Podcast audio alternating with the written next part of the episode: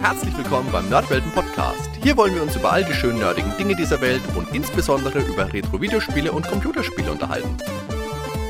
Also macht's euch bequem, spitzt die Ohren und dann viel Spaß mit der heutigen Folge.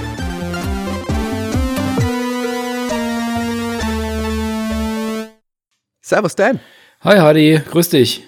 Ja, Daniel, wir haben ja, jetzt muss ich kurz überlegen, als wir damals das Interview mit dir aufgenommen haben, haben wir ja gleich gesagt, wir wollen in Zukunft auch mal ab und an was gemeinsam machen. Und ich glaube, ich war da eh schon an der Arbeit für diese Gaming mit Kindern Folge. Da hast du spontan mitgemacht. Ich erinnere mich, ja. Und dann, dann war aber das erste Thema, dass wir uns gemeinsam überlegt haben, Spiele mit einem Lovecraft oder Spiele mit Lovecraft-Elementen drinnen. Ja, das ist richtig. Da kann ich mich auch noch gut dran erinnern. Und dann haben wir da auch schon angefangen, ein bisschen zu recherchieren, ein bisschen rumzumachen. Dann kamen uns, glaube ich, gefühlt 8000 andere Podcast-Episoden in, den in den Weg. Und jetzt haben wir das aber nochmal angegangen.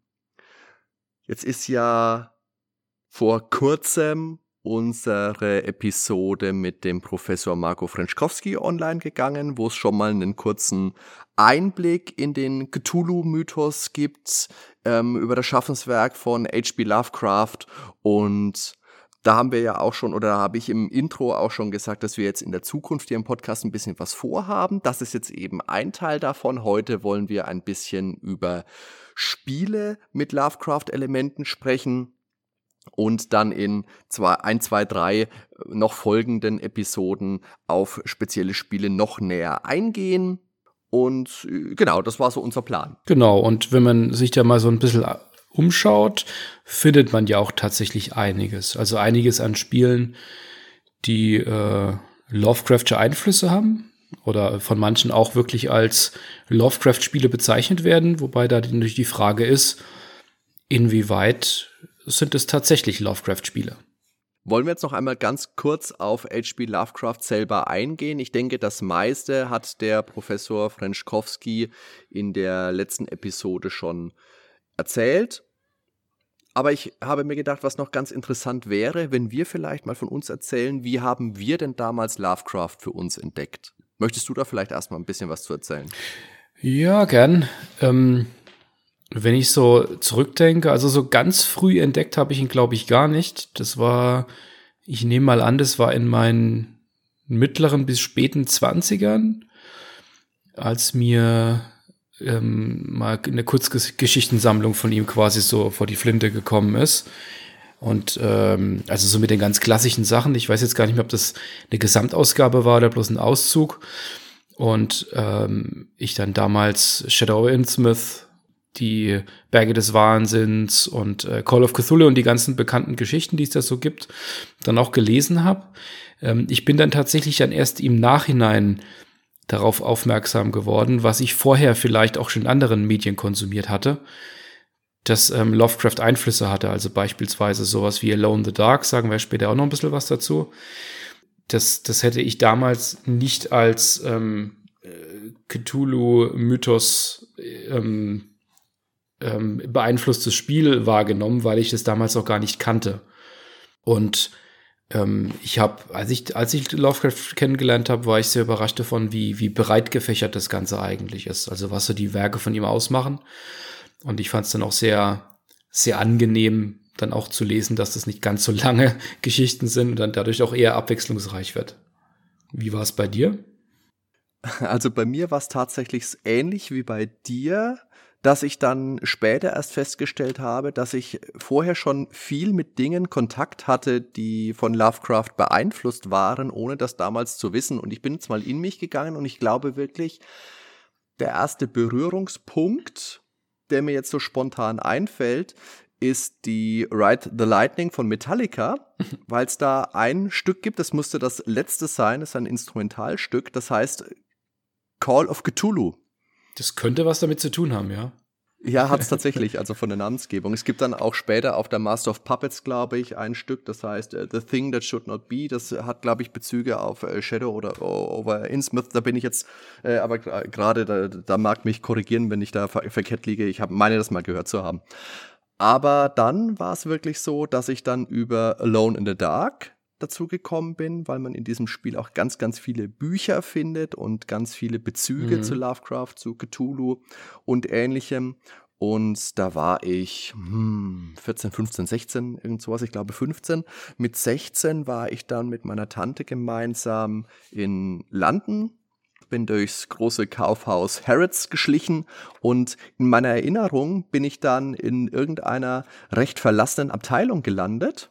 Und da war eine Art Grabbeltisch mit ganz verschiedenen unterschiedlichen Sachen. Und ich kann mich daran erinnern, dass da einsam und verlassen auch ein Buch lag, und das Faszinierende war, da waren ansonsten irgendwelche Lampen gestanden und irgendwelches ganz anderes Zeug, was damit nichts zu tun hatte. Und dieses Buch war eben von H.P. Lovecraft Omnibus 2, mhm. Dagon and Other Macabre Tales. Und das sind, ist auch eine, eine Geschichtensammlung. Da ist unter anderem, lass mich mal gucken, ich habe es zufällig hier bereit liegen. The Temple ist drin, das ist eine tolle Geschichte. Herbert West, Reanimator, wo es diesen Horrorfilm von gibt. Und also ganz, ganz viele Geschichten, ganz faszinierend. Und so hat es bei mir dann langsam angefangen. Und es ist tatsächlich auch so, wie Professor Franschkowski in der letzten Episode gesagt hat, ähm, dass es bei ganz vielen Autoren so ist, viele versuchen zu schreiben wie Lovecraft und viele versuchen eben nicht zu schreiben wie Lovecraft. Und ich finde, das ist mit vielen Dingen, die Horrorelementen haben, so egal, ob es jetzt ein Buch ist oder ein Videospiel oder ein Film. Lovecraft hat einfach viel beeinflusst. Genau, und obwohl es ja tatsächlich auch so breit ist, also wenn man jetzt mal vergleicht, was ein Shadow War Instance mitbringt und dann was ähm, vielleicht etwas mit stärkerem Cthulhu-Bezug oder, oder Dagon oder ähnliches dann so mitbringt.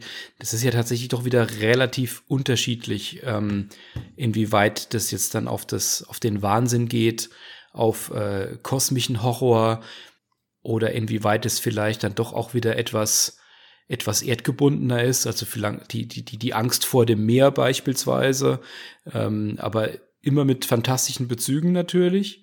Und es fühlt sich doch immer ganz ähnlich an. Also zumindest mal, wenn man, wenn man das liest, weil Lovecraft äh, rein über die Sprache, das haben wir ja auch schon gelernt, ähm, über diese altertümliche Sprache, also damals schon altertümliche Sprache und eine ganz, eine ganz bestimmte Stimmung einfach so hochbringt. Und nicht nur die Inhalt, der Inhalt des Ganzen, ähm, auch die Charaktere, die er gewählt hat, dass es meistens ähm, Wissenschaftler, Künstler waren, ähm, er sich selbst mhm. auch immer so ein bisschen so in seine Geschichten gesetzt hat, ähm, die dem irgendwann früher oder später dem Wahnsinn anheimfallen. Ähm, es gibt da einfach Elemente, die das, die das sich so anfühlen lassen. Ich habe tatsächlich zwar die Geschichten gelesen, also auch später wiederholt die eine oder andere, aber was ich vor allen Dingen gemacht habe, ist in den letzten Jahren wahnsinnig viele ähm, Anthologien zu lesen von aktuelleren Autoren, die sich beziehen auf Lovecraft. Also da gibt es eine, eine riesen Latte von, von Geschichten, die vor allem 70er, 80er, aber auch bis heute, auch gerade heute, viele Geschichten, die da eben aufsetzen, häufig auf, auf den ähnlichen Stories aufsetzen, ähm, die zum Teil dann eher modern geschrieben sind, was wenn, wenn sie gut geschrieben sind, auch mit, mit interessanten Einfällen dann kommen. Und ähm, da gibt es eine, eine sehr breite Auswahl. Ja, da gibt es ja auch viele Autoren, die dann wirklich Bezug nehmen auf den Cthulhu-Mythos, den auch vielleicht auch mal nach Norddeutschland versetzen und da Geschichten drüber schreiben. Da habe ich hier, Moment, wo ist es denn? Moment, verdammt, wo liegt's? Ah, es ist fort. Egal. Das hatte bestimmt jemand geklaut. So beliebt. So beliebt. Geklaut, ja, ja, ja, wahrscheinlich, wahrscheinlich. Nein, äh, weil natürlich, Daniel, du hast ja selber auch mal eine Geschichte im Cthulhu-Mythos geschrieben. Oder eine Geschichte des Mythos steht, glaube ich, vorne drauf. Wie gesagt, ich kann es nicht nachgucken, weil es fort ist. Ja, das Buch des Dagon. Der Hund hat meine Hausaufgaben ja, ist relativ kurz. Wobei, für Lovecraft-Verhältnisse wäre es sogar relativ lang, glaube ich. Weißt du, weil ich weiß nicht mehr, gedruckt sind es 40, 50 Seiten oder so. Äh, ich glaube 142 Jahre, sowas. Ja. Irgendwie so. Genau, ja. Das, das setzt auch eher auf ähm, Shadow over Innsmouth so ein, so ein etwas an. Hm. Das wäre jetzt dann auch, ich gehe mal davon aus, dass das noch eine Frage ist, über die wir auch noch sprechen, was so die, die Lieblingsgeschichten sind, die das würde ich tatsächlich bei mir nennen. Shadow over Innsmouth als, als meine liebste Geschichte. Mhm. Vielleicht auch, weil, weil da einfach auch eine, eine Handlung drin ist, in die man sich so reinversetzen kann. Ähm, ja, das eher als in manch anderen, wo, wo, wo sich doch viel rein im Kopf abspielt. Da reist wirklich jemand rum und kommt irgendwo hin und sieht dort Sachen und wird verfolgt. Das, das liegt mir tatsächlich relativ nah dann. Bei dir? Also Shadow over Innsmouth definitiv auch. Das ist ja, denke ich, auch ein Werk, das viele Autoren immer wieder beeinflusst hat. Also viele Spieleautoren wollte ich jetzt eigentlich sagen. Da haben wir dann später auch ein paar Spiele, die über ähm, Shadow over Innsmouth schon beeindruckt worden sind. Dann die Ratten im Gemäuer, finde ich, mhm, ist eine mhm, tolle ja. Geschichte. Das ist jetzt nicht unbedingt eine Mythosgeschichte, sondern geht eher so Richtung klassischen Grusel, mhm, vielleicht so, ja. auch ein mhm. bisschen ja, Richtung Edgar Allan Poe. Das ist ja auch ein starker Einfluss von Lovecraft gewesen. Und das Festival finde ich noch eine gute mhm. Geschichte, wo ein Mann zurück nach Kingsport kommt, wo ein, ein, ein, ein Kulttreffen mehr oder minder stattfindet. Ist eine relativ kurze Geschichte auch. Ja, ich, ich glaube, im Endeffekt könnte ich da wirklich ganz, ganz viele aufzählen. Wird dir wahrscheinlich ähnlich gehen. Aber Berge des Wahnsinns auf jeden Fall, ähm, Crown, äh, Shadow over Innsmouth und natürlich äh, Dunwich Horror. Ja. So die, mhm. die, das sind die, die klassischen drei, die ich glaube ich immer wieder nenne. Und das ist bei mir auch ein bisschen beeinflusst. Kennst du Arkham Horror, das äh, Brettspiel? Ich habe äh, von gehört schon, aber ich habe es nicht gespielt. Das habe ich früher auch sehr, sehr viel, sehr, sehr gerne gespielt. Ist inzwischen, äh, ich glaube, in der, in der dritten Edition inzwischen auf dem Markt. Die finde ich jetzt optisch nicht ansprechend, deswegen habe ich die auch nicht. Aber ja, ganz viel, ganz oft, ganz toll. Was ich noch hervorheben möchte an dieser Stelle, es gibt von Titania Medien eine ganz tolle Hörspielreihe, die nennt sich Gruselkabinett.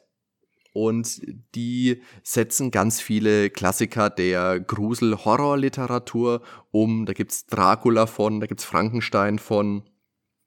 Ganz, ganz viele, ganz andere, ganz tolle Geschichten. Und es gibt eben auch einige zu Lovecraft. Da gibt's den Tempel meinetwegen. Es gibt natürlich äh, Shadow over Innsmouth, es gibt die Berge des Wahnsinns. Das ist wirklich sehr, sehr hörenswert, sehr, sehr toll gemacht. Gruselkabinett generell und die Lovecraft-Geschichten nochmal extra.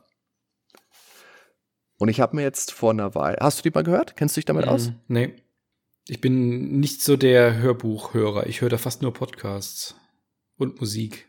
Ja, das ist natürlich auch nicht verkehrt, aber äh, für die Zeit, äh, wo es vielleicht mal keine neue Nerdwelten-Episoden gibt, hört ihr mal äh, Gruselkabinett von Ich werde mal rein. Ich werde mal reinhören, ja. Und ich habe mir jetzt vor kurzem auch noch mal ein paar Lovecraft Bücher gekauft, zwei Stück, um genau zu sein. Und zwar habe ich gesehen, es gibt von Leslie Klinger, heißt der Mann, kommentierte Ausgaben von Lovecraft. Das eine heißt Das Werk. Das bezieht sich so auf die Geschichten aus dem Cthulhu-Mythos. Da ist eben natürlich die von uns jetzt mehrfach genannten sind da drin. The Call of Cthulhu natürlich. Und das sind eben immer an den Seiten Erklärungen mit dabei. Da werden schöne Erläuterungen zugegeben. Das ist eine ganz, ganz tolle Sache. Man muss allerdings sagen, das Buch ist im Deutschen nicht wirklich günstig. Ich habe jetzt mal geguckt, online zahlt man da locker 70 Euro für, mhm. für die deutsche Ausgabe. Mhm. Ja, und die englische Ausgabe kostet halt knapp die Hälfte. Oh, und das ist halt was, okay, wo ich mir dann denke, ja, ich meine, das ist ein schönes Buch es macht bestimmt auch Arbeit, sowas zu übersetzen, aber dann das Doppelte für Löhnen, mm, das ist schon heftig. Ja, allerdings. Ja, so an, an, an Lesetipps ähm, äh, wüsste ich jetzt vor allen Dingen von, von, von neueren Autoren die Sammlung, die es gibt. Ähm, da gibt es, ich glaube, das ist eine dreiteilige Reihe, ähm, Shadows over Innsmouth.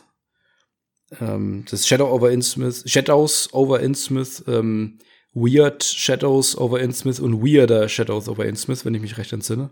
Ich habe mir jetzt leider nicht notiert. Okay. ähm, ja. Oder Black Wings of Cthulhu, A Mountain Walked. Also da gibt's eine riesen Auswahl. Oder wer es Lust, wer es ein bisschen abgefahrener will, ähm, Corporate Cthulhu, Lovecraftian Tales of Bureaucratic Nightmare. Das ist dann 600 Seiten, also da kriegt man einiges geboten. Oh wenn, wenn, man wieder im Büro sitzt und denkt, ah, das ist, ähm, ja, Lovecraft im Büro. Ja, das. World War Cthulhu gibt's glaube ich, noch, mit, mehr mit Kriegsszenarien. Also es gibt schon viele Versatzstücke. Und in Spielen ist es ja ganz ähnliches, ja. Ja, es gibt ja auch noch das tolle Rollenspiel Call ja. of Cthulhu, ist glaube ich bei Pegasus Press im Deutschen erschienen, ist auch toll. Also wenn jemand mit Rollenspiel was anfangen kann, auch für Einsteiger geeignet, gibt's tolle, äh, tolle Bände zu, kann ich euch empfehlen. Natürlich, was ich auch noch erwähnen muss, weil wir ja, wie gesagt, mit dem Professor Frenschkowski auch gesprochen haben und der hat eben für den Fester Verlag bei der Chronik des Cthulhu-Mythos mitgearbeitet, hat da vor jeder einzelnen Geschichte eine kleine Erklärung, eine kleine Herleitung gemacht. Und das ist richtig toll, das ist echt ganz, ganz tolle Sache. Die sind auch erschwinglich, die Bücher. Die kosten als Taschenbuch so 12, 13 Euro, sowas. Ja, das klingt fair. Da gibt es zwei, zwei Bände von und zusätzlich gibt es dann noch jeweils einen Band mit Lovecrafts Horrorgeschichten und mit seinen Fantasy-Geschichten. Da fehlen allerdings leider diese Vorworte. Für mich unverständlicherweise, weil ich habe mir die damals dann auch quasi blind gekauft, mich auf diese Erläuterung freuend und mir dann gedacht, äh, steht da gar nichts drin. Ich meine, die Geschichten sind immer noch gut, aber wie gesagt, ähm, die Vorworte haben für mich viel äh, ausgemacht. Und dadurch letztendlich ist ja auch dieses Interview dann zustande gekommen mit dem Marco Frenschkowski. Mhm. Also lieber Fester Verlag, was ist da los? Die hören bestimmt zu und ändern das jetzt. Hundertprozentig, hundertprozentig. Wenn nicht, schicken jetzt. wir einfach den Podcast zu.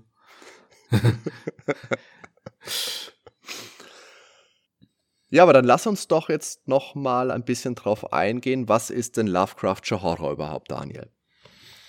Ja, also wir haben es ja schon mal so kurz angerissen. Es ist vor allen Dingen die Angst vor dem, was nicht sichtbar ist, vor dem, was nicht erfassbar ist, vor dem, was völlig falsch ist. Also was, es gibt ja immer wieder die, die Bezüge darauf, dass es äh, geometrisch unmögliche Formen gibt. Also dieses, dieses klassische, ja. was man, was man immer wieder liest, äh, ähm, an, äh, nicht Euklid, äh, anti-euklidische, nicht äh, euklidische Geometrie, Farben, die man, also Color Out of Space äh, kommt ja jetzt gerade ja. ähm, äh, ein neuer Film mit Nicolas Cage, der ja tatsächlich gut sein soll, nach dem, was ich gelesen habe.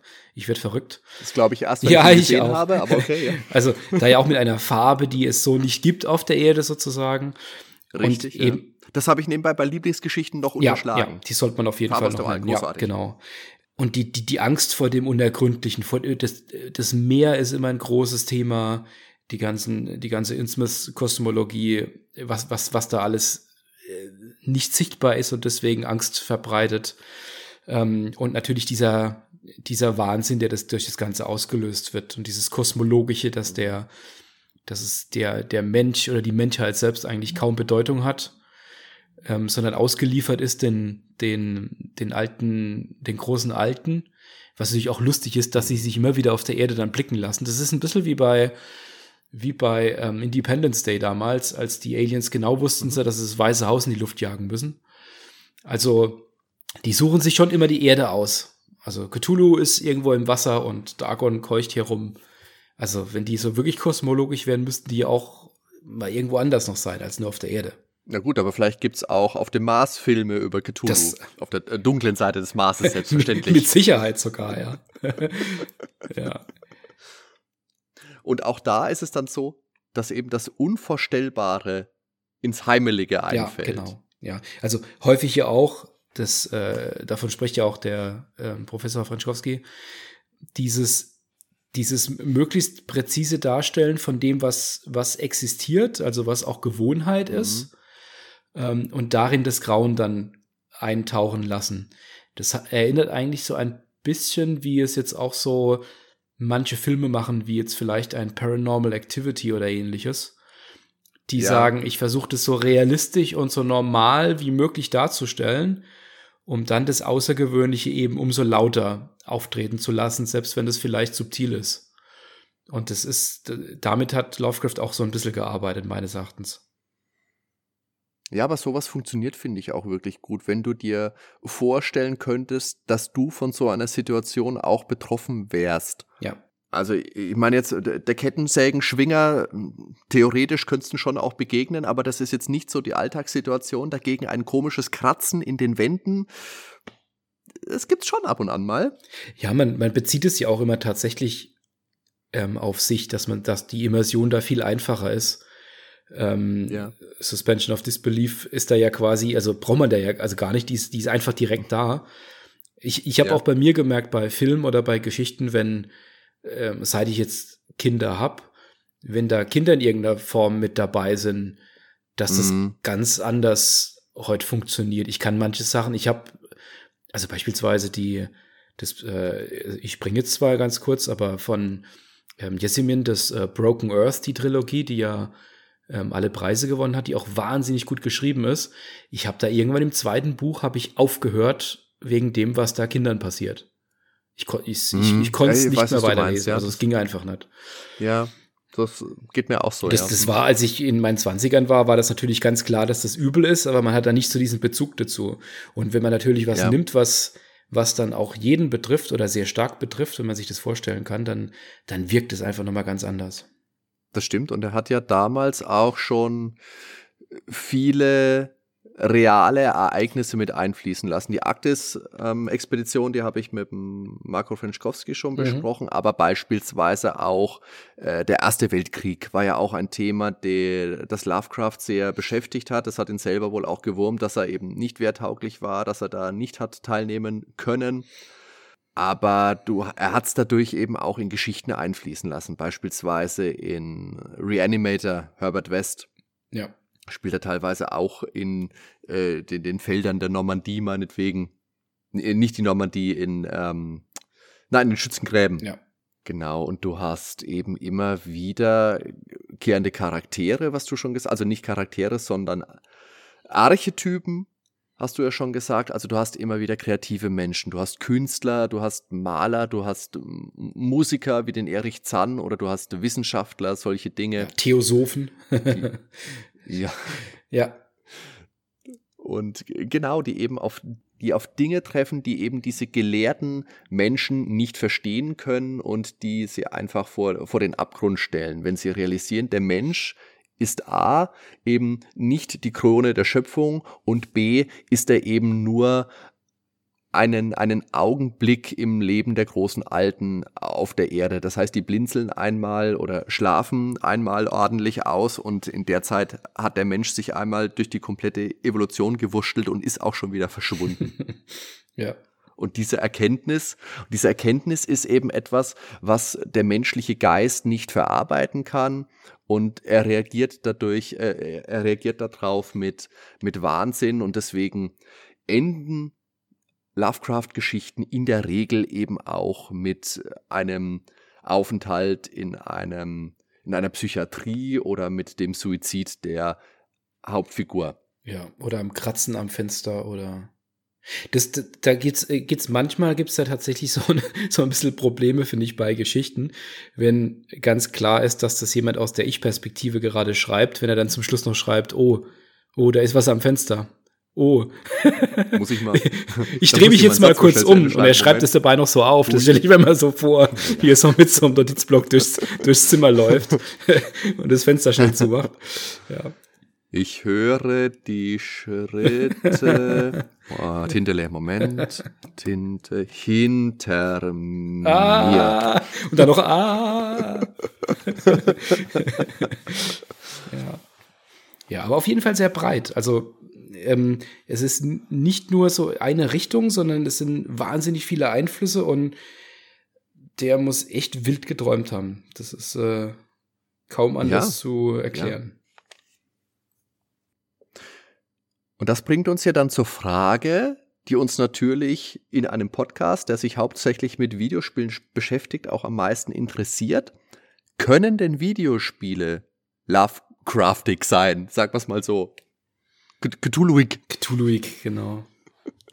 Ja, das ist eine gute Frage. Ne? Jetzt haben wir ja gehört, was so die Versatzstücke eigentlich sind oder was, mhm. was Lovecraft so ausmacht. Und es ist die Frage, was davon ist denn umzusetzen? Also wenn wir mal gucken, was es ähm, im Laufe der Zeit so alles gab, ähm, wenn man jetzt beispielsweise mal bei, bei Moby Games einfach mal reinguckt nach, ähm, nach ähm, Spielen, die inspiriert sind von H.P. Lovecraft, da bekommen wir insgesamt 66 Ergebnisse zurück. Interessanterweise sind zwei Drittel davon nach 2006. Ja. Ähm, mit einer mit einer ersten Spitze in den äh, frühen bis Mitte der 90er. Und mhm. ähm, ich denke, die werden wir uns jetzt einfach mal ein bisschen anschauen, oder? Auf jeden Fall. Vielleicht beginnen wir mal mit dem allerersten, was ich zumindest mal finden konnte. Das ist, äh, das nennt sich Kadat. Ähm, das ist ein, ähm, ein Text-Adventure von immerhin 1979, das dann auch, ja, das dann krass, auch später ja. auf dem C64 noch rauskommt. Und ja, da kommen halt die großen Alten vor. Da kommt das Necronomicon vor und es spielt in der Umgebung von äh, Lovecrafts Novelle Dream Quest of Unknown Kadat. Mhm. Ähm, ist, das ist in Textform, ist es einfach effektiv, weil ich meine, Lovecraft kennt man ja auch als, also in, in, in Text und auch im, im englischen Original. Und das ist schon effektiv, würde ich mal sagen, umgesetzt. Allerdings natürlich noch relativ rudimentär. Da gibt es jetzt ähm, weniger, weniger komplexe ähm, ähm, äh, ja, Wahnsinnskalkulation oder was auch immer, was man, ist immer die Frage, wie man das in der Spielmechanik auch umsetzt, die einzelnen Komponenten. Das macht ja jedes Spiel auch ein bisschen anders. Hm. Aber Text-Adventure gab es tatsächlich einige. Äh, Melbourne House, ähm, ja auch sehr bekannt. Ähm, The Mystery of Arkham Manor das kam für den CPC und für den Spektrum raus. Das hat wahrscheinlich hierzulande, haben das wahrscheinlich nicht so viele gespielt. Ich, ich kenne das von damals auch nicht. Das ist, da bin ich jetzt drüber gestolpert ähm, in der Recherche. Das spielt eben auch in Arkham. Was dann wiederum bekannter ist, ist sicherlich The Lurking Horror. Das, ähm, das kam 87 raus, auch ein Text-Adventure, das äh, für so ziemlich alle Plattformen rauskam, die, die damals am Start waren. Also C64, DOS, Mac, Apple II, Amiga, CPC und so weiter. Das lag aber unter anderem auch daran, dass das ein Infocom-Spiel war. Und Infocom war ja jetzt zu dieser Zeit mal keine kleine Nummer. Ist aber tatsächlich Nein. auch ein, das ist ein Spiel, das spielt im, äh, als Text-Adventure am MIT und da begegnet man diversen Lovecraft'artigen Lovecraft äh, genau. Horrorszenarien sozusagen hat aber auch eher nur so kleinere Versatzstücke drin, so wie ich das jetzt äh, rauslesen konnte. Also ich habe das jetzt ja in der Vorbereitung nicht ganz durchgespielt, aber sehr weit. Und es ist wirklich sehr, sehr stimmungsvoll. Mhm. Also das spielt, wie du sagst, an der Uni. Du musst da eine, eine Arbeit bis zum nächsten Tag fertig bekommen und denkst dir, huiuiui, jetzt gehe ich mal schnell in den IT-Bereich rüber, hock mich an den Rechner und tipp da mal was ab. Draußen wütet der Schneesturm und du liest am Anfang gleich, in den letzten, in letzter Zeit sind da immer wieder mysteriöse Morde passiert und uiuiui, plötzlich hat's dir deine Arbeit zerhackt und du musst dann in die, die Tiefen der Uni runtersteigen, in die Archive, um da äh, irgendwie das wieder hinzubekommen und triffst dann natürlich auch auf monströse Gegner. Und das ist schon, das ist gut geschrieben. Mhm. Und das ist, wie du sagst, ich denke, soweit kann man schon mal vorweg greifen. Das hat der Marco Frenschkowski ja auch schon gesagt. Geschrieben funktioniert Lovecraft einfach am besten. Und deswegen sollte man eigentlich auch davon ausgehen, dass ein Text-Adventure die Form ist, in der Lovecraft auch am besten funktioniert. Nun hängt es aber natürlich wie bei allem davon ab, wie ist es denn letztendlich geschrieben. Und ich finde, The Lurking Horror ist sehr gut geschrieben. Das taucht ja auch immer mal wieder in besten Listen auf, wenn man ein bisschen mehr danach sucht und natürlich da auch dann Autoren die Listen verfasst haben, die am besten äh, vor 1991 geboren sind. und ja, aber das ist wirklich, wenn man sich für Text-Adventures interessiert und das noch nicht gespielt hat, The Lurkin Horror ist was, was man sich mal anschauen sollte. Ist ein gutes Spiel. Und als nächstes kam, kommt auf dieser Liste The Hound of Shadow von 1989 von Electronic Arts. Das ist auch gut geschrieben. Da geht es darum, der beste Freund der Spielfigur oder ein guter Freund sagt, ey, komm mal mit, wir machen bei einer Seance mit und während dieser Seance zieht man sich halt einen Fluch zu und plötzlich geht der Mordhund um und man muss versuchen, sich von diesem Fluch zu lösen. Da, The Lurkin Horror hat mir ein bisschen besser gefallen persönlich. Mhm. Ich habe The Hound of Shadow auch nicht so weit gespielt, aber es ist auch gut. Daughter of Serpents habe ich da als nächstes in der Liste. Dazu kann ich nichts nee, sagen. Aber DOS war bestimmt gut. DOS ist toll. DOS ist großartig. DOS, DOS ist Beste. Ja. Beste in Live. Aber wo ich natürlich viel zu sagen kann und das meiste wahrscheinlich an anderer Stelle hier im Nerdwelten-Podcast nochmal erzählen werde, ist Alone in the Dark. Ja, das Spiel, das den perfekten Titel hat, weil man ist niemals alone und auch niemals in the dark. Super gewählt. Ja, aber ja natürlich mit Bedacht, weil ursprünglich sollte das Spiel ja mal in the dark heißen. Ja. Und ein anderes Konzept haben. Und aber eine Lizenz haben und überhaupt, ja. Jetzt soll man das ausklammern, ja, tatsächlich. Nein, das Ausklammern, nein, nein, nein, nein. Da zählen wir jetzt auf jeden Fall ein bisschen was dazu, aber äh, halt nicht eine Stunde lang, wie wir es an anderer Stelle mal machen werden. Ich sehe gerade, da gab es auch eine FM Towns Version. Die habe ich noch nie gesehen. Ja, Tatsache. Nee, die kenne ich jetzt auch nicht. Also man bekommt die Alone in the Dark Trilogy ja beispielsweise auf äh, GOG für ein bisschen über 5 Euro, glaube ich. Ich muss sagen, ich habe den Einser gespielt und den Zweier oh, und äh, Teil 2 fand ich lang nicht so gut, den Einser. Den Zweier ist, ist ähm, ja äh, gut, äh, auch, ja, sind ein paar originelle Sachen mit drin, so mit Ninjas und keine Ahnung, was da alles mit drin war. Ja, aber es geht halt, es geht halt einfach in diese ganz andere Richtung. Da ist ähm, äh, Lovecraft, Cthulhu vielleicht noch ganz minimal irgendwo, wenn man die Augen zusammenkneift und den Kopf schief legt, mit drin. Aber der erste Teil, der ist halt richtig dieses verlassene Haus, dieses Survival-Gefühl. Und ich habe das damals zu einer Zeit gespielt, als meine Freunde alle eine Playstation hatten und Resident Evil gespielt haben. Und ich war natürlich ein bisschen traurig, weil ich hatte keine Playstation, noch kein Resident Evil.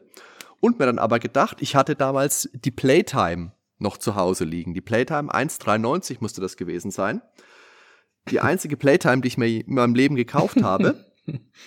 Und da ist Alone in the Dark drin getestet worden. Daniel, weißt du, wie viel Prozent Alone in the Dark in der Playtime 1,93 bekommen hat? Jetzt ohne, ohne zu googeln. Ich, gu ich guck nicht nach, aber ich mache einen kurzen Disclaimer. Ich habe damals so ziemlich alle Zeitschriften gelesen. Ich meine, ich war da 14 oder so und ich fand mit 14 die Playtime ging schon gar nicht. Die haben immer völlige, ja, ja. völlige Irrsinnswertung äh, gegeben. Ich, ich, ich rate jetzt mal, das hat 94 Prozent bekommen. Alone in the Dark hat in der Playtime 1,93 96 Prozent bekommen. Ja, ja, das, das war aber eine, das ist aber eher, ich sag mal, das ist mehr so ein für Fans, für die Playtime ja, das kann schon sein. Also ich finde schon auch, dass Alone in the Dark ein echt äh, richtig, richtig gutes Spiel ist. Es ist kein 96% Spiel, das war es auch nicht. Nein, das spielt man ja trotz der Steuerung. Aber ich meine, es war halt auch schon was, was, was, das hat schon viele Dinge zum ersten Mal gemacht. Ich meine, das war schon echt früh. Ja. Und, ähm, und es hat vor allem auch so viel, was in Resident Evil dann auch wieder benutzt worden ist. Diese ganzen, diese ganzen Bücher, die man da findet. Ich fand das so toll, durch diese Bibliothek zu laufen. Und dann findest du ja Bücher. Und da bin ich damals eben dann auch plötzlich wieder mit Cthulhu konfrontiert worden. Ja. Weil du ja dann Schriften hast, in denen dann, also ich hatte, ich habe hier die CD-ROM-Version, ich habe sie mir jetzt auch gerade mal in die Hand geholt die ich mir damals gekauft habe. Und das hat so eine tolle Sprachausgabe gehabt, wenn die Bücher davor gelesen werden. So großartig. Mhm. Das war, das war wirklich fesselnd. Und ich glaube, das ist auch mit einer der Gründe, dieses allererste Alone in the Dark, dass ähm, Lovecraft mich später dann so beeindrucken konnte. Ja, was dann ein Jahr später kam dann Shadow of the Comet schon raus. Mit dem Call mhm. of Cthulhu Label.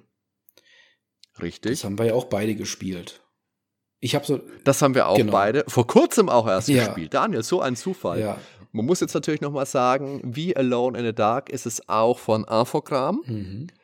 Und Alone in the Dark sollte ja damals, das können wir jetzt auch verraten, weil das erzählt ja jeder in jedem Podcast, sollte ursprünglich auch mal ein Call of Cthulhu Spiel werden. Bis dann aus Gründen dieses Konzept über den Haufen geworfen wurde. Ich würde jetzt schon mal kurz einen, einen kleinen Anspoiler machen, weil ich habe im Zuge dieser Infogramm-Sachen auch ein Interview mit ehemaligen Mitarbeitern geführt. Kleines Foreshadowing, dass ihr hm. euch äh, ein bisschen freuen könnt auf das, was hier noch äh, so passiert. Und da haben wir uns da auch ein bisschen drüber unterhalten, über die Arbeit an Alone in the Dark und speziell dann eben über Shadow of the Comet und Prisoner of Ice. Und Shadow of the Comet orientiert sich ja dann an äh, Shadow over Innsmouth und Dunwich Horror ein bisschen. Und das ist ein Spiel, das ist damals an mir vorbeigegangen. Das habe ich jetzt wirklich erst vor kurzem gespielt, als du mir geschrieben hast, hey Hardy, geh mal auf GOG, guck mal hier, Shadow of the Comet, voll billig. Das war im Winter Sale. Das müsste Anfang Dezember gewesen sein. Und seitdem bin ich den verfallen. Ich habe mir Spiele noch und nöcher gekauft. Das Problem ist jetzt nicht, ich habe wahrscheinlich insgesamt nicht mehr als 30 Euro ausgegeben, aber für 30 Euro kriegst du ja da gefühlt 800 Spiele. Ja, das kommt hin. Ja, aber du hattest ja damals verstanden, dass ich dir gesagt habe, das, das, Spiel ist der Knaller, das musst du dir holen, oder? Wenn ich mich recht entsinne. So hast du es gesagt. Ja, so, ich hatte so eigentlich, ich das, äh, ja, verstanden. ich hatte aber eigentlich gesagt, das würde ich mir auch mal angucken. Und dann hast du dich beschwert über das Spiel und ich habe gesagt, ja, keine Ahnung, ich habe das noch nie gespielt. Das war absolut Unverschämtheit. weil, weil, du weil du geschrieben hast, ich würde mir das mal angucken, habe ich da impliziert, du meinst, ich an deiner Stelle würde mir das mal angucken, weil ich, Daniel Floutier, finde das absolut ja, großartig. Nein, aber ich habe gemeint, ich, ich müsste mir das so, mal angucken, ja. Und das ist ja, von der Steuerung ist das wirklich, wenn du das anfängst, ist ein Spiel von 93. 93 ist ja auch ein Jahr, das sind, was ist in 93 alles rausgekommen? Day of the Tentacle ist 93 rausgekommen. Doom. Also gerade so noch so. Doom ist rausgekommen. Ja, gut, so, Doom ist jetzt nicht so von der Steuerung ähnlich wie Shadow of the Comet, aber das ist einfacher von, den von der Adventures Steuerung, her. Ja. Ja gut, drei ja, Sam Max, also die ganzen großen, das war ja das große, eins von den großen Jahren, so 93, ne? Du hast Sam Max 94, ja, also so grob jedenfalls. Richtig. Nee, die Steuerung ist ähm, aus der Hölle. Kann man schon sagen. Das ist sie, in der Tat. Weil, sag warum, Daniel. Erkläre bitte warum. Ja, weil man da, also man kann da zwar mit der Maus spielen, aber, aber nicht so wie es Sinn, Eigentlich aber nicht. nicht so wie es Sinn machen würde. Wenn ich die Maus nach links wische, dann laufe ich nach links. Also ich, ich habe die Maus, ich habe es mir mal kurz probiert. Ähm, ich ich glaube, du hast ja durchgespielt mit Maus, gell, weil du es nicht besser wusstest. Ich habe es äh, mit der Tastatur dann relativ schnell gespielt. Ich habe eine Kombination aus beidem gespielt, weil ich es nicht besser wusste. Ich bin gelaufen mit der Tastatur und ich habe die Menüleiste aufgerufen mit der Maus, weil ich nicht gerafft hatte, dass das über Tabulator und über die ähm, die, die, die Tastatur funktioniert. Und das wirklich hat mich, das hat mich echt gefrustet. Vor allem, wie, wie gesagt, das ist ein Spiel von 93. Da bist du eine ganz andere Steuerung schon gewohnt gewesen. Ja. Ich finde so von der, von der Story her und von der Optik her geht, geht das schon klar, das ja, finde ich auch. Ich finde jetzt nicht, dass es das beste Adventure ist, aber es ist, es ist stimm, stimmungsvoll und ich glaube, so viel kann ich der, der haben wir jetzt noch nicht aufgenommen, die Podcast-Folge, die ist in der Planung, kann man schon mal vorwegnehmen das ist ein Spiel, das mit ähm, steigender Spieldauer mehr Spaß macht, beziehungsweise wenn du es öfters spielst, wenn du es öfters durchspielst, macht es mehr Spaß. Also ich glaube, wenn ich das früher wirklich auch gespielt hätte, dann würde ich das heute richtig, richtig toll finden. Ja, vermutlich. Und so finde ich es inzwischen schon gut. Ja, das war halt damals in der Zeit, das ist ja schon als Adventure ja auch ausgewiesen. Ähm, ich habe damals Powerplay und Co. gelesen, da hat es halt sowas wie eine 70 oder so bekommen. Und da gab es halt einfach so viel anderes, was ja, man genau. da hat spielen können in dem Genre. Das ging bei mir damals einfach unter. Vor allem war es ja so, wenn du wirklich darauf angewiesen warst, dir ein Spiel zu kaufen, dann hast du eben dein Geld für Spiele ausgegeben, die halt 88 äh, plus bekommen haben. Ja, von den Wertungs in den Magazinen her. Und da war es einfach drunter. Und es hat jetzt auch keiner meiner Freunde besessen, der es mir hätte verkaufen können. Äh, ja, und deswegen habe ich Shadow of the Comet damals eben nicht gespielt. Aber habe es jetzt nachgeholt und in Kürze an dieser Stelle mehr dazu. Genau. Ähm, vielleicht ähm, springen wir mal zwei Jahre in die Zukunft zu einem besonders großen Titel. Ich glaube, zu dem kannst du aber auch mehr sagen. XCOM. Terror from the Deep. Was ist denn das für ein Spiel, bitte? Kenne ich nicht. Also XCOM Terror from the Deep auch das ist ein Spiel, über das hier mal gesprochen werden muss in äußerster Ausführlichkeit, weil das ist, ich bin jetzt versucht zu sagen, mein Lieblingsspiel. Äh, ich traue mich nicht und sage, das ist eines meiner drei liebsten Spiele. Da ist man immer safe mit. Das zählt nie jemand nach. Das kann man safe. 10, 20 Mal sagen, es fällt keinem auf. Das Lustige ist ja, es ist im Endeffekt ja nur ein Skin-Mod für UFO Enemy Unknown. Ja. Es ist das gleiche Spiel, nur unter Wasser. Ja, oh, ich finde es trotzdem besser. Ja, es hat, es hat Lovecraft-artige Namen und so. Ja, ja, ja. Es hat ja auch am Schluss äh, quasi Cthulhu im Sarg als äh, Endboss liegen. Ich meine, er wehrt sich nicht, aber er ist es. er schläft, er schläft. Tlett, er schläft. Tlett heißt die Stadt unter, unter dem Meer, glaube ich. Ja, aber das war richtig, richtig großartig. Also, was ich das gespielt habe, was ich da für Stunden um Stunden reingesteckt habe wenn du diese Kreuzfahrtschiffe da von den Aliens befreit hast und da stundenlang diese Einsätze gemacht hast, aber die sind einfach nicht Fahrt geworden. Das ist so ein tolles Spiel gewesen. Ich kann mich dran erinnern. Ich bin damals in Würzburg immer den, äh, in ein großes äh, Kaufhaus gegangen. Ich möchte jetzt keine Werbung hier machen. Und die hatten damals noch eine Computerabteilung, haben sie heute leider nicht mehr.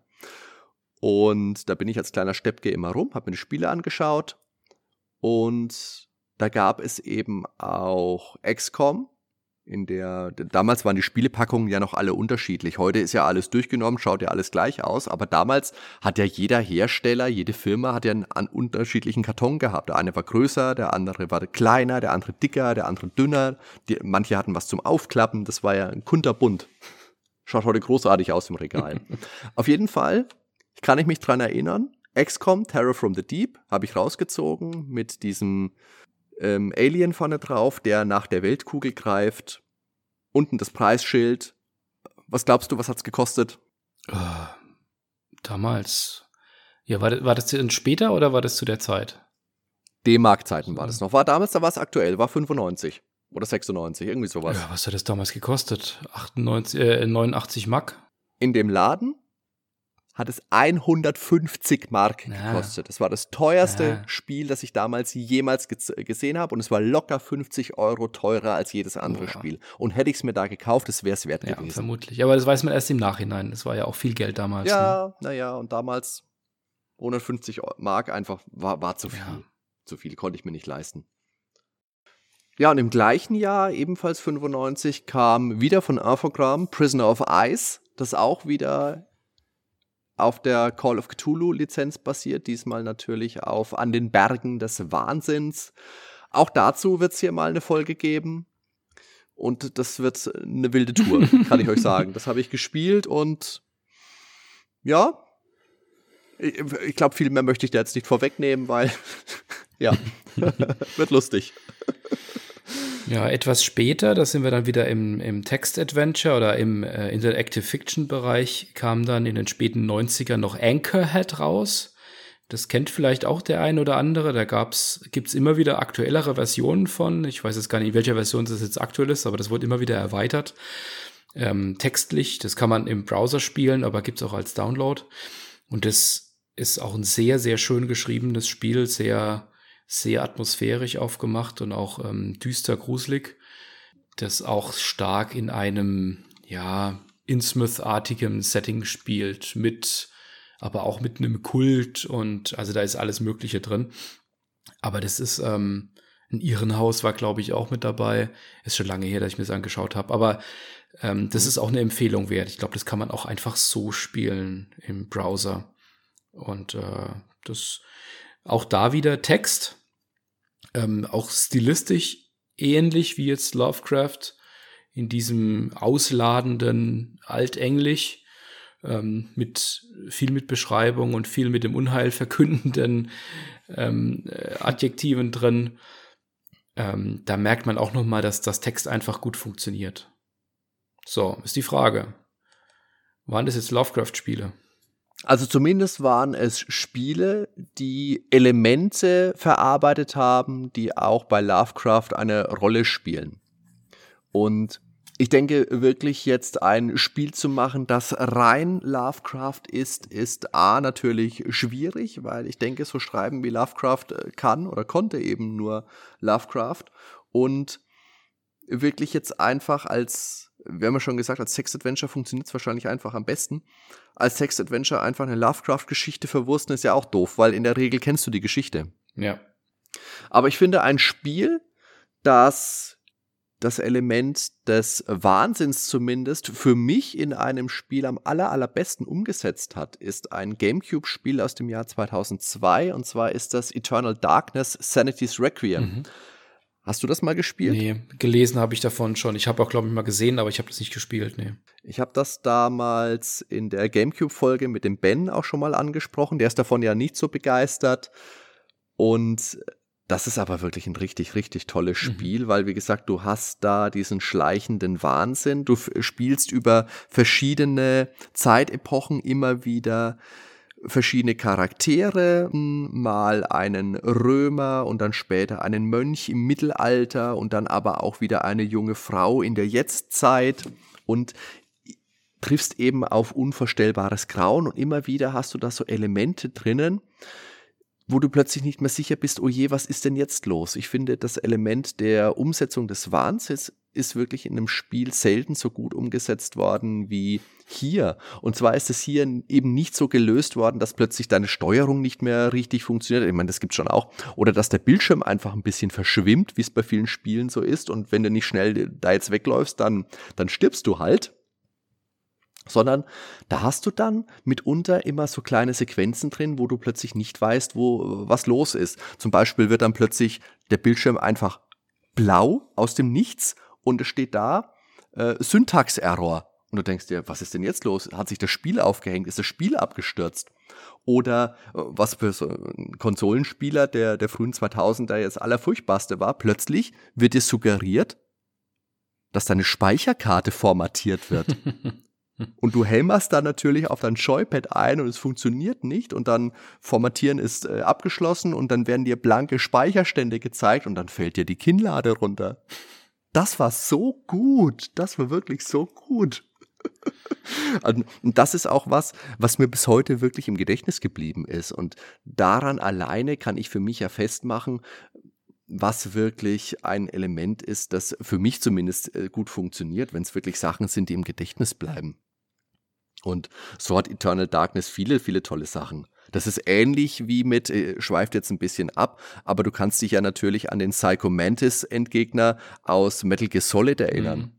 Der alle deine Bewegungen vorhersieht und zwischendurch immer mal sagt, aha, du spielst gerne Castlevania, was? Weil der eben deine Speicherkarte ausliest. und weißt du noch, wie du den besiegen musst? Nee, weiß ich nicht mehr, das ist schon so lange her. Ja, du musst den Controller-Port wechseln musste den Controller Port 2 ja. einstecken. Das müsste das, glaube ich, gewesen sein. ja, ja, aber das, das war auch toll. Das war eine tolle Sache. Ja, ich meine, also gerade jetzt auch so die letzten Jahre kam mir doch einiges wieder raus, was ähm, stark Lovecraft inspiriert zumindest war. Also zwei, zwei Sachen, die mir da einfallen. Ähm, Sunday Sea, das habe ich ja, das versuche ich ja in jedem Podcast irgendwie unterzubringen, fällt mir auf. Die Fledermäuse, sag einfach ja, die Fledermäuse. Das, das, das, das, das irre Spiel mit den Fledermäusen ist wahnsinnig viel Text. Deine Mannschaft kann wahnsinnig werden. Es gibt so diese klassische Thalassophobie, die Angst vor dem Meer, die da drin steckt und auch dieses, diese altertümlichen Texte und was man da so alles findet, diese Hilflosigkeit und äh, wie klein man ist da im Angesicht der ganzen Monster. Das hat auch sehr, sehr viele ähm, Lovecraft-Anleihen und war glücklicherweise noch dazu ein sehr, sehr gutes Spiel. Ähm, was hm. anderes, ich, ich, ich spiele auch tatsächlich ähm, sehr gerne ähm, Kartenspiele, also Deckbilder-Sachen. Ähm, ah, okay. Ähm, ich bin da auch ein großer Fan von, von Star Realms, falls ihr das was sagt. Ähm, ja, natürlich. Genau, da gab, da gibt's ja auch, das ist ja eigentlich nicht viel mehr als ein Reskin und auch nur eine kleine Auskopplung von ähm, Cthulhu Realms. Ähm, das habe ich ähm, auf iOS gespielt. Das ist also das gleiche System. Ähm, also man, man, man spielt da äh, gegen, gegen jemanden mit seinem Deck und Gemeinschaftskarten eben gegeneinander. Und ähm, da sind dann eben bekannte Figuren aus dem Lovecraft-Mythos mit drin, aber natürlich alles ähm, eher äh, lustig aufgemacht. Nyarlathotep ist da mit dabei mhm. und, ähm, und noch viele andere. Und da geht es auch darum, dass man sein, sein Gegenüber wahnsinnig macht mit, mit Wahnsinnsenergie sozusagen. Ähm, das habe ich aber auch gern gespielt, ähm, weil es auch zwischen den einzelnen Kartenspielen immer noch so etwas Story gab, also so wie bei Star Realms auch. Das mag ich immer, wenn es so ein mhm. bisschen eingebettet ist. Ähm, aber es ist natürlich jetzt eher, eher lustig, aber man, die, also die Leute haben sich schon Mühe gegeben, dass sie auch so von der Wertigkeit der Karten und von der Ausprägung her ähm, doch einiges aus dem Mythos rausgezogen haben. Mhm. Ich würde noch mal kurz ein paar Jahre zurückspringen, und zwar ins Jahr 2005. Mhm. Weil, mir fällt jetzt auf, wir haben vergessen zu erwähnen, Call of Cthulhu Dark Corners of the Earth gab es damals für Windows und die erste Xbox. Da bin ich blank bei dem Spiel. Das hat mich damals schon fasziniert. Da ist, glaube ich, bei, kennst du Giga Games noch? Ja, klar. Da haben, ich glaube, da ist das mal gespielt worden. Das müsste, ich weiß nicht, ob es der Simon damals sogar war, der das gespielt hat. Das kriege ich nicht mehr so genau hin. Aber das hat mich damals echt fasziniert. Was so im, so ein 3D-Spiel und das hat eben auch schön Lovecraftig begonnen in einer Irrenanstalt mit dem Suizid, äh, Klammer auf Versuch, Fragezeichen, der Hauptperson. Und dann eben ähm, sehen wir ihn als, als Detektiv, wie er da zu einem äh, alten Haus kommt, zu einem Herrenhaus natürlich und da mysteriöse Untersuchungen macht und dann nach äh, in ein Küstenstädtchen kommt, wo die Bewohner auffällig fischartig aussehen. Und das ist auch ein ganz tolles Spiel. Auch da wird man vielleicht irgendwann mal hier ein bisschen mehr zu hören können. Möglicherweise. Ja, und dann kam ja jetzt ja relativ, relativ äh, vor kurzem erst, kam ja Sinking City und Call mhm. of Cthulhu raus. Ich glaube, die hast du auch beide gespielt, oder? Ich habe Call of Cthulhu gespielt, Sinking City bisher noch ah, nicht. Das, das, das hatte ich eigentlich vor, fällt mir da gerade auf. Muss ich auch noch nachholen, da können wir bestimmt auch was zu machen. Das sah eigentlich ganz interessant mhm. aus. Ja, auf jeden Fall.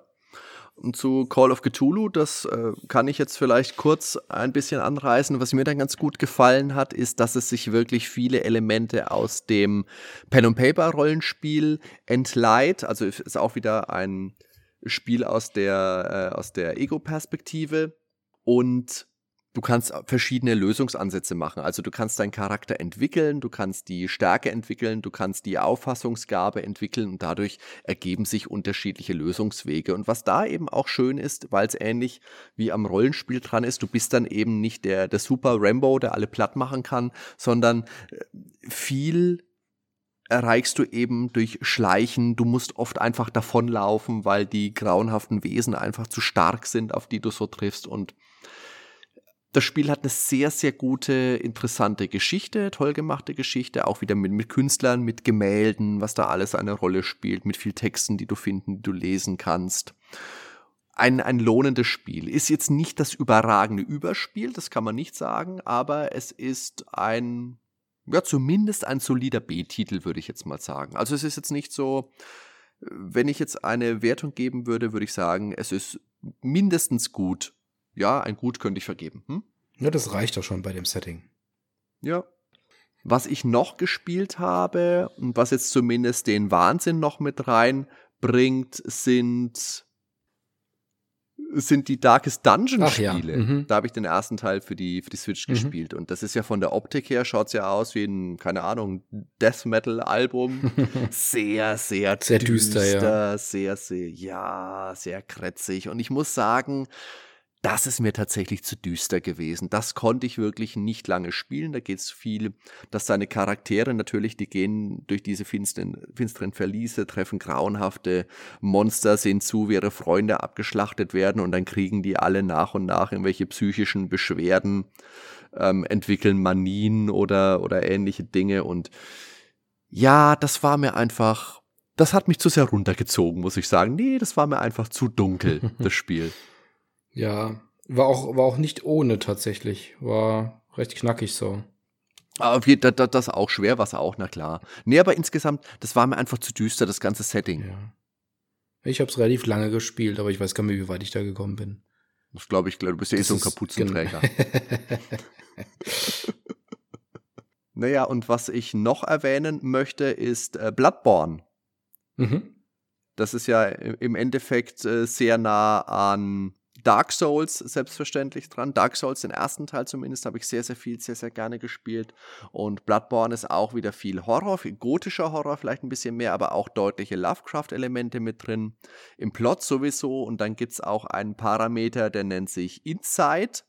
Und wenn der hoch genug ist, dann kannst du Dinge sehen, die du nicht sehen kannst, wenn der Wert nicht entsprechend ja. hoch ist. Das mhm. ist ein mhm. interessantes Element, finde ich. Beispielsweise, dass da irgendwelche, ich nehme an, liebe Leute, ihr habt das Spiel inzwischen alle gespielt, wenn ihr das spielen wollt, außer dir. Kann lieber spoilern, ja, kein Problem. Dann, dann, dann siehst du irgendwelche grauenhaften Kreaturen an den Gebäuden hängen. Und das war ganz witzig, weil da gab es, ich glaube, eine Stelle, kann ich mich dran erinnern, wenn du da rumgelaufen bist, dann bist du plötzlich gestorben und wusstest nicht warum. Und wenn Inside hoch genug war, hast du gesehen, okay, da hängt halt so ein Viech, das du vorher nicht sehen konntest. und da spielen Augen spielen in dem Spiel eine große Rolle. Gibt es viele Monster, die ganz viele Augen haben, was auch wieder auf äh, Einsicht, auf Erkennen hinspielen könnte. Träume, Albträume spielen eine große Rolle. Äh, da gibt's dann von großen Alten geschwängerte Frauen. Ein, ein DLC gibt's, der heißt The Old Hunters. Da gibt's dann noch ein, ein Fischerdorf, das an Innsmouth angelegt ist, The Fishing Hamlet. Ja, auch ein gutes Spiel muss man sagen, wenn man da was über für hat. Ich muss das sagen, ich habe das in der Zeit mal angespielt, da habe ich Dark Souls quasi kaputt gespielt gehabt und mir gedacht, ah ja, irgendwann ist auch einfach mal gut. Deswegen dem habe ich, glaube ich, nicht so die Aufmerksam zukommen, Aufmerksamkeit zukommen lassen, die es vielleicht verdient gehabt hätte. Aber ist auch ein tolles Spiel. Hat bestimmt auch, bestimmt auch seine Fans und auch zu Recht. Klingt gut. Muss ich vielleicht auch mal nachholen. Hast du Dark Souls gespielt? Ja. So ähnlich. Höre ich jetzt raus. Ja, ist ja auch von den gleichen Machern ja, ja. und ist in der, also From Software. Und ja, ich muss immer an Ornstein und Smaug denken, wenn ich an From Software denke. an den Bosskampf aus Dark Souls 1. Das war der Knaller. Der verfolgt mich, glaube ich, mein Leben lang. Die zwei Penner. Ah.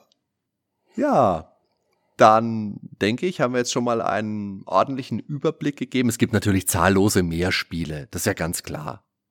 Aber ich glaube, wenn wir jetzt wirklich jedes Spiel hier rauspicken würden, das irgendwie irgendwas mit Lovecraft zu tun hätte, dann wären wir wahrscheinlich morgen nicht fertig. Ja, wäre auch, glaube ich, wäre auch, glaube ich, ermüdend. Jetzt haben wir, glaube ich, mal einen ganz guten Überblick auch in den verschiedenen Genres jetzt mal so rüber, rüberziehen können. Und du hast ja vorhin schon mal gesagt, man erkennt dann auch einen Anstieg so in der äh, zweiten Hälfte der 2000er vielleicht. Kann man vielleicht auch damit erklären, dass mit Ablauf des Jahres 2007 es eh ja. attraktiv wie nie geworden ist, Lovecraft zu verarbeiten, weil da nämlich die Werke von Autoren, die 1937 verstorben sind, gemeinfrei geworden sind. Das heißt, die dürfen seitdem gebührenfrei verwendet werden. Das heißt, wir könnten jetzt hier eine Podcast-Folge machen und könnten Lovecraft-Bücher vorlesen. Ich fange mal an. Moment. ja, Charles Dexter Award, aber bitte, ja, damit es sich auch lohnt. Da muss ich aber mein Wasser nochmal auffüllen vorher. ja. Aber auch eine tolle Geschichte natürlich. Hätte ich auch noch erwähnen können vorhin. Die ist halt ziemlich. Und das Pig Pigments Modell muss ich ja, noch schreiben. Pigments Modell, Modell, so eine tolle Geschichte. Die ist auch schön, ja. Ganz toll. Ach, da gibt's einfach eine Riesenauswahl. Ja, ja. Ich meine, zu, zur, zu, zum Charakter Lovecraft, seinem, seinem Leben und auch den, den ganzen Punkten, äh, wie seine Zeit war und auch die, das typische Thema Rassismus in seinen Werken, da hat der Professor mhm. ja einiges schon zugesagt. Hat er auf jeden Fall, ja. Das stimmt. Und ich denke, was man natürlich, jetzt wo du es ansprichst, auch immer sagen muss, man erkennt deutliche rassist, rassistische Tendenzen in Lovecrafts Werk. Natürlich verstärkt in den Briefen, wie er sich geäußert hat, natürlich in diesem unsäglichen Gedicht. Das möchte ich jetzt auch gar nicht weiter benennen. Das kann, wer es sich für interessiert, einfach mal äh, jeder googeln, wird es dann bestimmt auch finden, wenn er Lovecraft-Gedicht und ähm, was weiß ich, noch eingibt, damit man das finden muss und wird sich denken, ah, Junge, du hast ja doch irgendwie auch ein, naja, okay. Ja, wenn man, wenn man, wenn man den Hintergrund quasi kennt, dann ähm, und es dann auch irgendwo in Bezug setzen kann, dann liest man natürlich sowas auch wie, wie Shadows over Innsmouth ähm, nochmal ganz anders, aber tatsächlich braucht man da gar nicht zu viel, wahnsinnig viel Fantasie. Man muss da bloß sowas wie Call of Cthulhu lesen, da liest man das alles schon auch direkt raus. Und das ist so die, das ja, ist so das übliche Thema mit äh, Werk und Autor. Ja, aber es ist definitiv schon was, was man im Hinterkopf haben sollte, wo man sich, denke ich, jeder sein eigenes Urteil so bilden sollte. Da würde mich auch interessieren, liebe Hörer, oder würde uns auch interessieren, was denkt ihr denn darüber? Ich meine, Lovecraft und sein Werk, also sein Werk steht außer Frage. natürlich viele, also diese Tendenzen sind schon lesbar und manche Worte finde ich tatsächlich auch heutzutage, wenn ich jetzt die Ratten im Gemäuer mir hernehme und dann den Namen der Katze lese, weißt du, was ich meine? Ja, ja, ja, klar. Ähm, das ist halt das N-Wort mit Man hinten dran. Und da denkst du dir, puh, also das, ah, ist ungut. Ja. Ist ungut irgendwie. Und das ist auch recht interessant. Ich habe ja vorhin erwähnt, erwähnt von Leslie Klinger, diese dokumentiert, diese kommentierten Ausgaben. Da gibt es einen zweiten Band und da sind eben die Geschichten drin, die jetzt nicht unbedingt mit dem Cthulhu-Mythos zusammenhängen. Das heißt Beyond Arkham und das hat ein Vorwort nochmal von einem Autor, äh, Victor Laval und Victor Laval schreibt eben, er hat Lovecraft eben im Jugendalter kennengelernt. Er war absolut begeistert von ihm. Ähm, hier, I fell in love with H.P. Lovecraft when I was 10 und bla bla bla. Und dann schreibt er eben, At 10 years old, I'd enjoyed the story just fine. Also eben die, ähm, die Ratten im Gemäuer. But this time, I wasn't a child. And at 15, I actually registered the name of the narrator's cat äh, N. Man. What? What the F? Fragezeichen. Ja. Ja. Also das ist auf jeden Fall was, wie gesagt, was man erwähnen sollte. Und jetzt haben wir für unser Fazit noch die Frage oder mh, hm, zu sagen vielleicht, also Lovecraft ist definitiv immer wieder in Videospielen ein Faktor gewesen. Er wird gewiss in zahllosen Spielen noch ein Faktor werden. Es ist selten ein rundum gelungenes Lovecraft-Erlebnis geworden in einem Spiel, weil es eben als Buch doch am allerbesten funktioniert. Die Frage ist aber, muss das was Schlechtes sein? Muss ein Spiel Lovecraft eins zu eins übernehmen? Und ich für mich würde sagen, für mich ist Eternal Darkness, wie gesagt, bisher der beste Versuch, weil es diese immersiven Schockmomente hat und das, das funktioniert einfach. Da bist du perplex, da bist du geschockt. Und das, ja, das ist clever. Das ist kein Geisterbahnschocker wie in anderen Spielen, wo plötzlich der Zombie aus dem Schrank hüpft. Da bin ich auch hinter die Couch gesprungen. Ja, das hat mich auch erwischt, aber eben anders. Ja, ich glaube, also ich glaube tatsächlich, es wäre schon möglich, dass man ein richtig gutes Lovecraft-Spiel macht. Und man muss einfach nur gucken, dass man mit dem Medium, wenn man jetzt mal außerhalb von Text ist und es vielleicht in, in Grafik auch darstellen will, dass man eben seine Stärken ausspielt und die klaren Schwächen, die da sind, eben nicht so sehr betont. Wenn ich, wenn ich etwas mache, das auf kosmischen Horror geht, wo es darum geht, dass wenn man Cthulhu nur durch einen Spiegel irgendwie äh, mal so ganz kurz erhascht, dass man sofort wahnsinnig wird. Das ist ja etwas, das nicht wirklich darstellbar ist, weil oder oder etwas etwas nicht ähm, ge geometrisch falsches. Aber wenn ich mir sowas anschaue, wie beispielsweise Shadow over Innsmouth, die komplette Handlung, die könnte man in einem 3D-Spiel Story geführt eins zu eins einfach nachstellen und könnte da durchaus das hinbekommen, dass das eine interessante Erfahrung wäre. Das ist ja, genau, das ist ja im Endeffekt, was sie bei ähm, Dark Corners of the Earth gemacht haben. Ah, okay. Das habe ich nicht gespielt. Ja, aber das, das wäre, das wäre, glaube ich, was, was dir gefällt. Gibt es auch auf GOG. Ist, glaube ich, auch nicht so teuer. Schau dir das mal an. Ich habe noch so viele Backlog. Aha. du musst Prioritäten ja. setzen, Daniel. Ich glaube, das ist tatsächlich, äh, das ist tatsächlich ein guter Punkt, aber ich finde eben, gerade wenn es optisch dargestellt wird, dann verliert es einfach viel von dem, von dem Schrecken, weil wie gesagt, bei Lovecraft geht es ja häufig dazu, der, da, äh, darum, der Mensch sieht etwas, er kann es nicht verkraften, er erkennt plötzlich die, die grauenhaften Hintergründe und sein Geist zerbricht daran einfach. Und sowas kannst du in einem Spiel einfach nicht gut umsetzen. Ja. Und dann äh, im Endeffekt ist es einfach so, wenn du, ist ja im Horrorfilm auch so. Es ist so lange gruselig, bis du das Monster siehst. Und dann ist es im Endeffekt, ja, meistens ist es halt irgendein komisches Viech und du denkst dir, ja, okay, ja. naja, von mir aus. Und so finde ich, ist das bei, bei Lovecraft, denke ich auch, wenn du es wirklich mit einem Bild verknüpfst, dann verliert es doch immer viel von seinem, von seinem Reiz. Und deswegen, in der Theorie, wie gesagt, müsste Lovecraft eigentlich als Text-Adventure am besten funktionieren. Ja, ich denke es auch. War ja bisher auch so. Ja, aber nichtsdestotrotz werden wir jetzt als nächstes äh, ein paar Adventures besprechen, die sich mit Cthulhu beschäftigen. Ich meine, im Endeffekt haben wir schon gesagt, also wir werden in nächster Zeit zu Shadow of the Comet auf jeden Fall was machen und wir werden auf jeden Fall was zu Prisoner of Ice machen und was ich aber auch nicht aus den Augen verlieren möchte, irgendwann dann zu Alone in the Dark. Vielleicht möchte ich da aber Teil 2 und Teil 3 zumindest auch irgendwann mal spielen. Und ja, das wäre so mein, mein Plan. Das ist jetzt, glaube ich, aber schon auch was, was jetzt nicht aufeinanderfolgend passieren muss. Aber das sind so Dinge, die nach und nach kommen werden. Wir haben auf jeden Fall noch einiges vor in, innerhalb des äh, Cthulhu-Mythos oder um, mit Lovecraft inspirierten Themen. Auf jeden Fall. Und da gibt's ja auch, wie wir jetzt schon gesagt haben, ganz, ganz viel, was das hergibt. Und natürlich nicht zu vergessen, das Interview mit den beiden, ich möchte sie jetzt noch nicht benennen, ich möchte die Spannung ein bisschen ähm, hochhalten, Erfogramm-Mitarbeitern. das wirklich ein super cooles Interview war. Das war echt eine ganz schöne Gaudi. Ja, und für euch in der, in der Zwischenzeit die, die Frage, wie steige ich in Lovecraft ein? Naja, äh, ich habe ja schon erwähnt, die Fester Verlagstaschenbücher, die würde ich euch empfehlen. Wie gesagt, 13 Euro pro Band. Die beiden Ausgaben zum Cthulhu-Mythos mit den Kommentaren von Marco Frenschkowski, die könnt ihr euch auf jeden Fall mal zulegen. Damit macht ihr nichts verkehrt. Die sind richtig gut. Und äh, wie gesagt, bei den Ausgaben zu Horror- und Fantasy-Geschichten fehlt dieser Kommentar leider.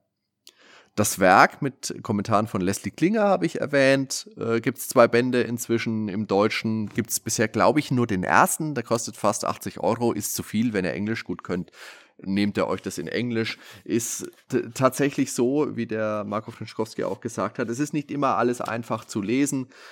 Vielleicht ab und zu mal ein bisschen googeln, was heißt dieses Wort jetzt gleich nochmal. Aber es ist allein die Kommentare, sind es einfach echt wert. Da hat man Spaß mit. Wie ist denn das bei dir, Daniel? Hast du noch was, was du empfehlen könntest? Also abgesehen davon, wirklich die originalen Sachen zu lesen, würde ich wirklich empfehlen, dass man, dass man einfach mal sich ein bisschen umschaut, bei, bei aktuellen Autoren, was es da alles so für Geschichten gibt, weil die durchaus ein paar originelle Ideen haben und auch Sachen mal weiterspinnen und es dann vielleicht auch mal in anderer Sprache auch weiterführen. Ich kann mich jetzt an einen noch erinnern, müsste ich allerdings den Namen noch mal raussuchen, das weiß ich jetzt nicht mehr, wo das quasi 30, 40 Jahre nach, nach den ähm, Ereignissen in Shadow over Innsmouth spielt, wie sie quasi die, die tiefen Wesen in irgendwelchen Gefangenenlagern gelagert haben und dann als dann die, die äh, Kriegsgefangenen dazukommen, dass die dann wieder freigelassen werden und wie die gelitten haben, weil es da so trocken war in der Wüste und also es ist schon, schon einige interessante Sachen oder auch, dass man, dass man so einzelne Charaktere rauszieht, die vielleicht in einer anderen Geschichte schon mal mit drin waren. Ähm, also ist viel mhm. Schrott natürlich auch dabei, aber die Anthologien, die kriegt man richtig günstig, je nachdem, ähm, ob man das auf dem Kindle zieht oder, oder als äh, gebrauchtes Taschenbuch sich holt. Da findet man einige äh, durchaus unterhaltsame Sachen drin. Ich kann auch, wir können auch ein paar Sachen verlinken als, als, als äh, Anlesetipps. Ja, klar, natürlich, immer. Ja, und liebe Zuhörer, wie immer, wenn ihr noch was zu ergänzen habt, vielleicht wie ihr damals zu Lovecraft gekommen seid, wie ihr zu ihm steht, wie ihr zu seinem Werk steht, was ihr für Spiele gespielt habt, welche Spiele euch vielleicht am meisten beeindruckt haben, welche Spiele für euch am besten das Lovecraftsche, das Cthulhu-Ige am besten umsetzen, lasst uns gerne wissen. Auf Twitter, auf Facebook, auf sonstigen Möglichkeiten auf der Homepage www.nerdweltenpodcast.com. Ihr wisst, da findet ihr uns überall jetzt neu, auch relativ problemlos tatsächlich endlich auf Spotify. Lang genug hat's gedauert. Und jetzt muss ich kurz überlegen, wenn die Folge online geht, könnt ihr tatsächlich noch beim Deutschen Podcastpreis für uns stimmen. Weil wir sind ja tatsächlich auch nominiert und ich meine, bis Ende Februar ist es noch möglich, uns eure Stimme zu geben. Da würden wir uns sehr drüber freuen und auch ein dickes Dankeschön sagen. Ja, immer schön für uns stimmen. Und dann sind wir für heute auch am Ende angelangt mit unserem kleinen Überblick. Und ja, dann verbleibt es nur noch ein herzliches Dankeschön fürs Hören zu sagen. Genau, vielen, vielen Dank und äh, bleibt uns treu. Es hat sehr viel Spaß gemacht. Vielleicht war es für euch auch interessant. Schreibt uns auf jeden Fall mal in den Kommentaren, was so eure, euer, eure Beziehung zu Lovecraft ist. Auf jeden Fall. Dann noch einen schönen Tag. Bis zum nächsten Mal beim Nerdwelten Podcast. Macht's gut. ciao. ciao. ciao.